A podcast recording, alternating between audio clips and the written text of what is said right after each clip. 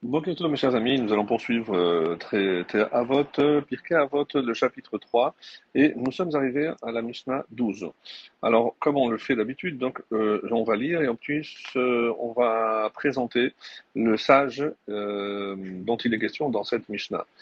Ainsi, il est écrit, Rabbi Ishmael disait, sois léger à l'égard de ceux qui sont à la tête, sois posé avec celui qui est littéralement noir et fais face à tout homme avec joie. Donc je vais vous donner une autre traduction. Sois empressé envers ton chef, aimable envers les jeunes, Tishroret, ceux qui ont les cheveux noirs, et accueille tous les autres hommes avec joie. Alors, qui est Rabbi Ishmael Rabbi Ishmael, c'est un des principaux Tanaïm de la troisième génération. Il est également euh, appelé Rabbi Ishmael ben Elisha, et il ne le faut pas confondre avec son grand-père du même nom, qui lui fut euh, Kohen Gadol, un grand prêtre à l'époque de la destruction du deuxième temple, et qui euh, fait partie donc des Asara Alugé Malchut, des dix martyrs euh, qui étaient, ont été exécutés par les Romains. Comme son aïeul, il euh, était doté d'une beauté extraordinaire, comme le rapporte euh, le Talmud dans le traité Gittin 58a, que lors de la destruction du second temple, alors qu'il n'était qu'un enfant, il fut kidnappé, emmené à Rome et emprisonné en attente d'une rançon, après avoir été racheté par Rabbi Yoshua, et être devenu euh, son élève, il développa ses connaissances chez Rabbi Eliezer et aussi chez euh, Rabbi Nechunia ben Hakana. Et c'est justement chez ce dernier qu'il a pris à commenter selon les 13 principes d'études rapportés dans la fameuse Braïta intitulée Tana Debe Ribi Ishmael, qui fait partie de euh, la prière de Charlit du matin et qui constitue, on va dire, l'introduction du Sifra, qui est le livre de la Halacha sur euh, la troisième partie de la Torah, le livre de Vaïkra.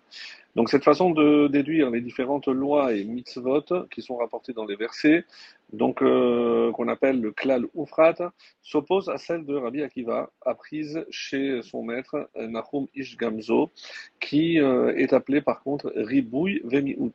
Dans de nombreux endroits d'ailleurs dans le Talmud, cette différence d'approche va obligatoirement engendrer donc des conclusions halachiques parfois opposées. Et voilà, euh, certains se posent toujours la question comment on arrive à avoir euh, une halakha euh, où on a, deux avis opposés. Ça, c'est une des réponses qu'on peut présenter. Il est aussi très présent dans tous les enseignements du Midrash et d'ailleurs dans la Mechilta, la même chose, mais sur le livre de Shemot, donc un livre de halakha sur Shemot, et lui est entièrement attribué. Son compagnon d'études, Rabbi Akiva, durant une très longue période, il euh, fut aussi partisan d'une approche fondée sur le sens littéral des textes, à l'inverse de ce dernier, qui emploie des méthodes beaucoup plus euh, sophistiquées, comme la recherche de synonymes, pour mettre en exergue des enseignements cachés de la Torah. Euh, cette philosophie d'ailleurs contribua à en faire un érudit qui était extrêmement apprécié de l'ensemble du peuple. Il fut ainsi le tenant de cette chita qui prônait que l'étude de la Torah devait être accompagnée toujours d'une activité professionnelle. Et seule approche donnant la possibilité au plus grand nombre de servir Hachem dans la sérénité, comme c'est rapporté dans le traité de Belachot 35b, puisque exerçant donc une activité professionnelle, on n'est pas dépendant et on peut aussi s'adonner à la Torah de manière pleine. Il est intéressant aussi de remarquer que Rabbi Shmael, malgré euh, toute cette grandeur, pouvait être comparable à tout un chacun. En effet, le Talmud, dans le traité Shabbat 12b, euh, nous rapporte concernant l'interdiction de lire à la lumière d'une fiole, euh, où il est interdit de la pencher pour ne pas augmenter la flamme, que Rabbi Ishmael a fait la réflexion que ce décret rabbinique ne concernait certainement pas euh, les, les, juifs érudits comme lui, mais que les juifs ordinaires. Et c'est ainsi qu'un vendredi soir, alors que son désir d'étudier était euh, intense, il s'est penché pour lire et malheureusement, il en est venu à incliner sa lampe lorsque, à ce moment, il s'est rappelé de cette interdiction de nos maîtres et il s'est écrié, donc une réponse très connue, comment, combien sont profonds les enseignements des sages? C'est qu'en fait, la sagesse de nos maîtres dépasse évidemment notre entendement, même lorsque il nous semble que leurs décrets euh, sont ou inadaptés ou exagérés, ils s'avèrent toujours judicieux. Et Rabbi Nathan rapporte que Rabbi Ishmael a même incliné la lampe par mégarde, suite à quoi il aurait écrit, pour que cela ne soit jamais oublié, moi, Ishmael ben Elisha, a lu et ai incliné ma lampe. Je m'engage lorsque le troisième temple sera reconstruit à offrir pour ma rédemption un sacrifice, korban khatat, un sacrifice expiatoire bien gras. Et selon la tradition, le tombeau de ce maître, de Rabbi Ishmael, se trouve aux abords des chutes de Parode. Donc on va maintenant euh, attaquer le commentaire de euh, Rabbeinu Ovadia Bartinora, qui nous dit Sois léger à l'égard de ceux qui sont à la tête. C'est-à-dire que face à un homme important et sage qui siège à la tête d'une assemblée, tu dois être léger. Que qu'entend-on par euh, léger? C'est-à-dire rabaisse-toi et sois disposé à faire le travail qui te demandera, ainsi qu'à le servir selon sa volonté. Après, euh, deuxième enseignement, sois posé avec celui qui est noir, c'est-à-dire avec un jeune homme dont les cheveux sont encore noirs, car n'ayant pas encore eu le temps de blanchir, tu n'as pas besoin de te rabaisser afin de faire ce qu'il te demande, comme avec les anciens. Mais il te suffira de te tenir face à lui en étant d'ailleurs posé et calme.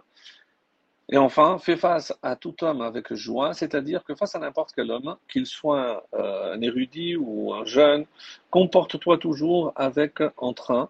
Et c'est pour ça qu'ici, Mekabel euh, doit être lu comme Makbil, c'est-à-dire en face. La traduction araméenne du terme Neged en face, c'est étant Kabal, qui est de la même racine étymologique que le mot Makbil. Une autre explication que nous propose euh, Bartinora, voici comment il faut traduire notre Mishnah. Sois léger à la tête, c'est-à-dire qu'au début de ta vie, lorsque tu n'es qu'un jeune homme, sois léger dans l'accomplissement de la volonté de ton Créateur, puis sois posé lors de la noirceur, à savoir lors de ta vieillesse, lorsque ton visage aura noirci avec l'âge, sois posé lorsque tu sers Hachem. Le Midrash Moël, pour euh, compléter cet enseignement, nous dit que dans la société, euh, recommande Rabbi Ishmael ben Elisha, sois empressé envers ton chef plus âgé que toi, reste aimable envers les jeunes, et même s'il se montre orgueilleux à ton égard, accueille tous les autres hommes avec joie. Et il rapporte un enseignement selon Rav Moshe al-Shakar, ton chef, ici, c'est le euh, Saint béni soit-il, Akadosh Les jeunes, ce sont les prophètes ainsi que les justes de chaque génération qui sont désignés par le mot en hébreu Tish Choret de Shachor noir, parce qu'ils ont le visage noirci par leur étude. Suivant cette explication, donc, Rabbi Ishmael nous incite à être empressés envers Dieu en toutes circonstances, même dans la souffrance ou dans la détresse, et cacher notre peine afin d'accueillir tout visiteur avec joie. Ou bien, pour terminer, rajoute le Midrash Moël, sois empressé avec le chef de l'État dans lequel tu as été exilé, même s'il t'impose des corvées, accueille tout homme avec joie en comprenant que même les ennemis déclarés du peuple juif exécutent en réalité la volonté divine. Voilà pour aujourd'hui mes chers amis, excellente journée à tous.